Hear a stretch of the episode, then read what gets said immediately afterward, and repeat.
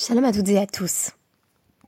Merci d'être de retour sur DAF Yomi pour l'étude du DAF 32 du traité Nedarim, dans lequel on va s'intéresser non pas au tueur du zodiaque, bien que, d'après la sougia que je souhaite ramener du traité Shabbat, page 156, il semblerait que certaines personnes soient prédéterminées à verser le sang et des prédispositions tout à fait dangereuses, en réalité, il sera plutôt question des signes du zodiaque. En d'autres termes, ce en quoi, ce par quoi nous sommes influencés par des destinées qui nous dépassent. Bref, on va parler horoscope. Alors, l'une des grandes frustrations euh, du DAF Yomi, c'est que contrairement au DAF Yomi qui a commencé avec le traité Brachot, le podcast que vous écoutez en ce moment même a débuté avec le traité Hérovine. Nous avons donc raté, à quelques dapim près, l'une de mes sougiotes favoris dans la Gemara, à savoir la sougia que j'appelle Yesh Mazal Israël, En Mazal Israël. Y a-t-il une destinée inscrite dans les astres pour le peuple juif ou non, qui se situe à la page 156 du traité Shabbat. Cela tombe bien, puisque aujourd'hui dans le traité Nédarim, on a eu une sorte de citation légèrement modifiée euh, de cette Sugia, qui semble conclure, certes dans le même sens que euh, le passage qu'on a étudié dans le traité Shabbat 156, mais en omettant tout à fait la euh, parallèle dans le traité Shabbat, à savoir Yesh Mazal Be Israël. Oui, il est bien possible de supposer que notre destin est inscrit dans les astres, quand bien même on ferait partie du peuple juif. Alors, on se situe euh, dans le cadre d'une série euh, de midrashim liés à Avram Avinu dans notre page 32 du traité Nedarim, notamment dans le cadre d'une apologie de la circoncision dont mon ami Khana Rachel vous aura parlé dans le podcast consacré au DAF 31. Il est question à ce moment-là de la promesse qu'Hachem fait à Abraham, qui se situe dans le même cadre que l'impératif de faire la Mila ou circoncision. Il est notamment écrit dans Bereshit 15.5, Vayotse Oto Achotsa. Donc, qu'est-il dit que Hachem fait sortir Abraham Mais sortir d'où? C'est sur ce plan que la Gemara va se positionner, en nous disant Amar Lefanav, Hachem donc euh, voit Abraham s'adresser à lui en ces termes, Ribono Shalolam, ve'enli ela benechad. Cette fois-ci, on nous dit que Abraham a déjà un enfant, Ishmaël, et qu'il a regardé dans les astres, donc Abraham serait connaisseur en matière d'horoscope si l'on veut, et j'y ai vu que j'étais voué à n'avoir qu'un fils. Donc, il est impossible que j'enfante celui qui va devenir Yitzhak, ainsi qu'Hachem est en train de le promettre à Abraham. Réponse d'Hachem à Marlo. C'est euh, mi shelcha en mazal Israël. Sors de ton astrologie, lâche ton horoscope, il n'y a pas de destinée pour Israël. Qu'est-ce que ça signifie? Que le peuple juif n'est pas sujet à l'influence directe des astres. C'est un déterminisme que nous dépassons en quelque sorte. Alors, je me concentrerai sur ce tout petit passage du DAF 32 pour montrer qu'il s'agit en quelque sorte d'une synthèse d'une longue sugia présentée dans le DAF Shabbat 156 que je n'aurai pas le loisir de représenter dans son intégralité. Cependant, pour en savoir plus sur les interprétations euh, inspirées par l'astrologie, inspirées par le déterminisme des astres, qui se sont euh, fait une voix même au sein de la tradition juive, je vous renvoie à l'interprétation que propose Rabbeinu Bechaye sur le pasouk que nous avons étudié justement aujourd'hui à travers la paracha, donc Bereshit 25-30, euh, où il est question de euh, Edom, donc Esav qui demande une chose rouge, et donc Rabbeinu Bechaye va nous faire une analyse en nous disant, ben oui, c'est parce qu'il est lié à la planète Mars, et donc qu'il a tendance à verser le sang, c'est pour ça qu'on l'appelle rouge. Pourquoi est-il devenu ainsi? Eh bien parce que euh, il est né euh, dans cet horoscope, sous l'influence de la planète Mars. Très intéressant. pour qui voudrait approfondir la paracha en ce sens? Or, donc notre Gemara dans Shabbat 156 va commencer par nous parler de halachot, euh, ou plutôt de suggestions euh, sur l'horoscope, en réalité, qui sont euh, retrouvées dans des carnets de sages. Donc on commence par nous dire, voici les halachot qui ont été retrouvés dans les carnets des sages, et ensuite on nous dit, eh bien ça nous mène au carnet de Rabbi Yoshua ben Levi en particulier, dans lequel on nous dit qu'il y avait une liste euh, de prédictions astrologiques en fonction du jour de naissance de la personne. Donc je peux pas effectivement vous refaire toute la soulia. En gros, ce qui est intéressant, c'est qu'on commence par avoir les jours de la semaine, donc l'influence du jour de naissance sur le tempérament, puis les heures de la journée, qui vont correspondre à l'influence d'une planète différente.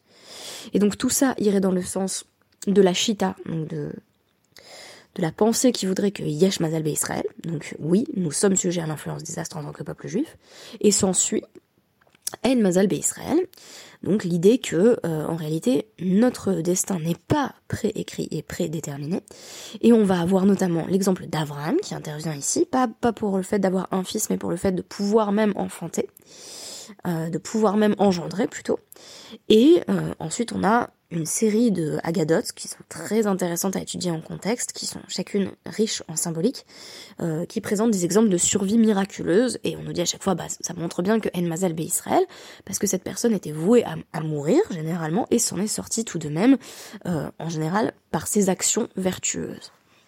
Alors évidemment, la première question qu'on a envie de poser, c'est pourquoi Be Israël? Pourquoi ne pas simplement poser la question du déterminisme euh, et du destin à partir de l'humanité?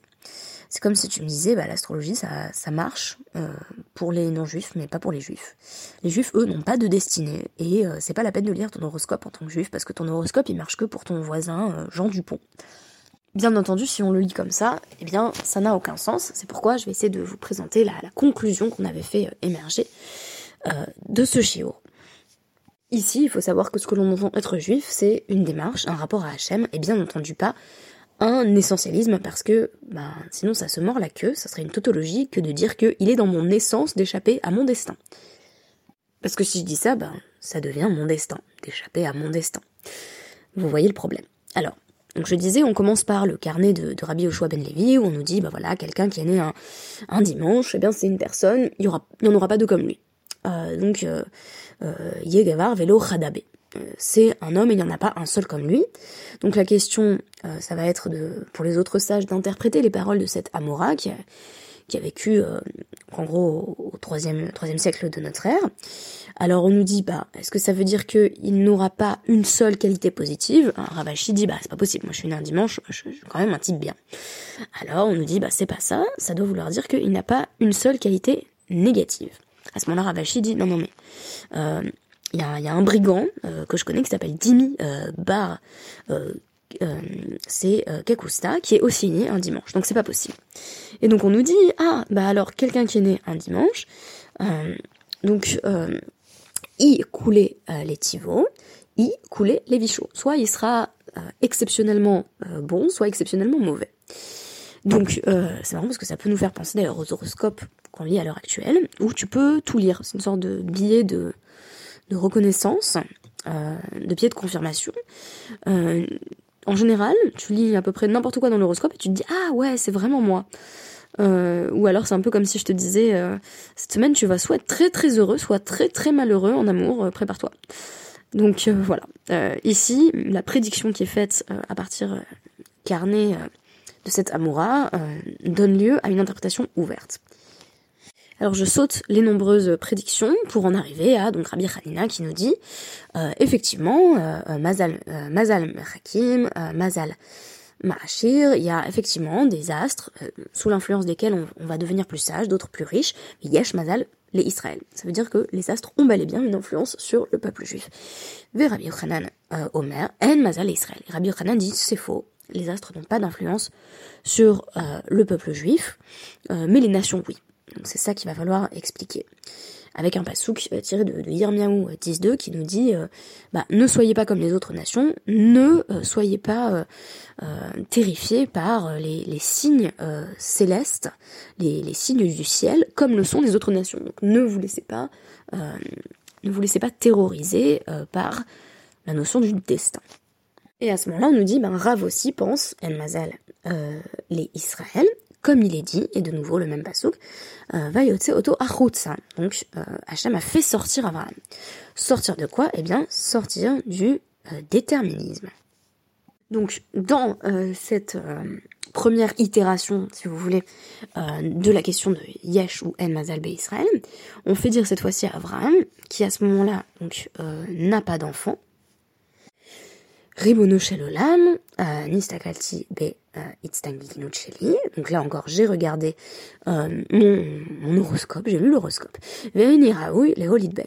Et je ne suis pas capable d'engendrer un fils.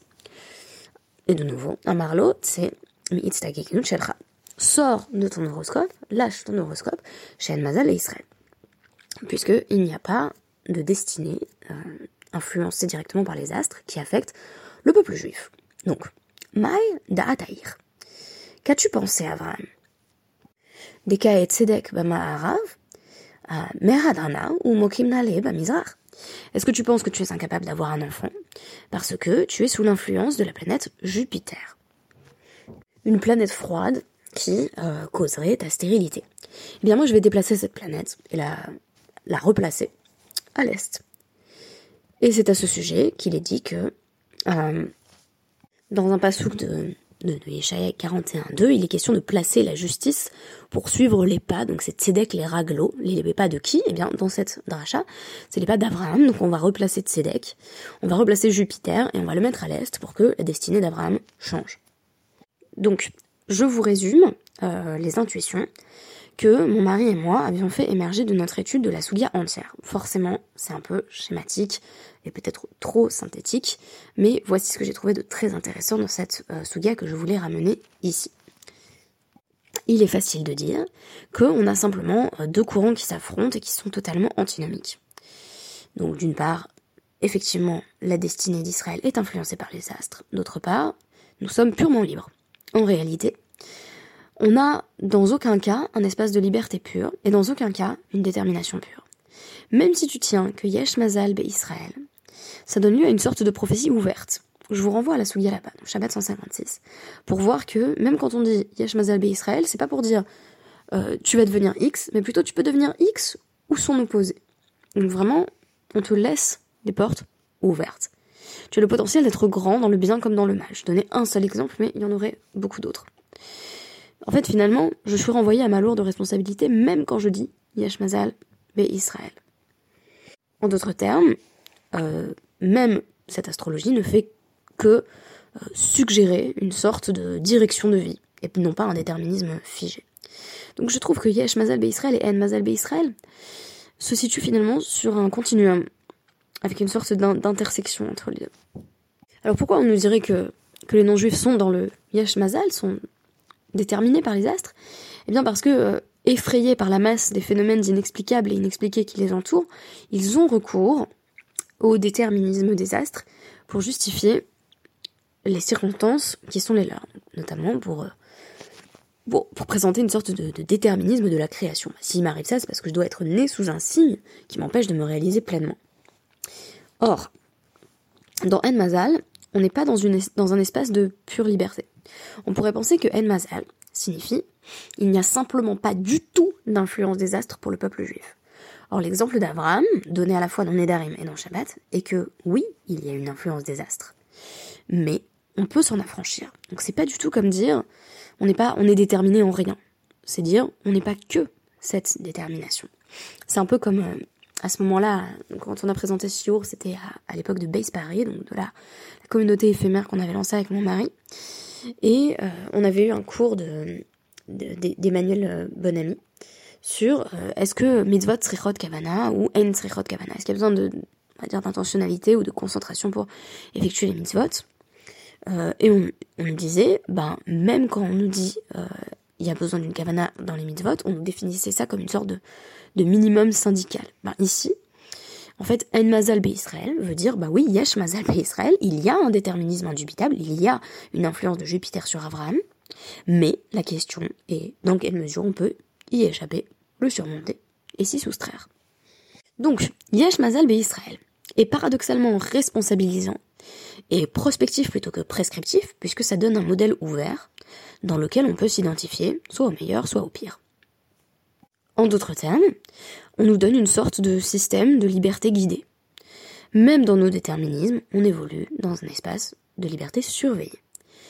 Et donc, ce qui nous permet d'en arriver à N, Mazal Israël, ce n'est pas la liberté absolue, c'est le déterminisme surmonté. Hachem, dans l'exemple d'Abraham, ne dit pas ton horoscope est faux, mais il est vrai, et on s'en fiche. Dans la relation à Hachem, on est tiré de quelque chose qui est de l'ordre d'être rivé à soi. C'est pourquoi les autres exemples qui vont être donnés dans la suite euh, de la Souga pour justifier En Mazal Israël, il n'y a pas d'influence des astres. C'est le cas de quelqu'un qui aurait dû mourir et qui va donner de la tzedaka et qui du coup ne meurt pas. Donc on est soustrait au destin qui nous attendait parce que on, sort de soi en fait. On pourrait entendre aussi en ce sens l'appel d'Hachem qui dit va en dehors de toi, Abraham, va en dehors de tout ce que tu sais, de tout ce que tu connais. Quand on nous parle de déplacement des astres, de déplacement de la destinée, il s'agit d'évoquer quelque chose qui relèverait de l'intériorité figée, de la naissance, de la génétique, des mille et une formes du mazal qu'on vit dans notre vie de tous les jours. Je suis pas en train de dire, je vous fais toute une étude pour dire faut pas croire à l'horoscope. La plupart des gens qui écoutent ce podcast ne croient déjà pas à l'horoscope. Mais la question c'est comment sortir de mes propres déterminations, peu importe quelle forme elles prennent. Donc si je sors de moi, euh, si je vais à Khotsa, que ce soit pour l'appel d'Hachem ou pour l'appel des pauvres, tel que euh, c'est présenté dans la suite de la Sugia. Mon regard quitte mes propres déterminations. Je peux être autre chose que ce qui était écrit. C'est peut-être seulement ainsi que je peux dire vraiment En Masal Israël. Merci beaucoup et à demain.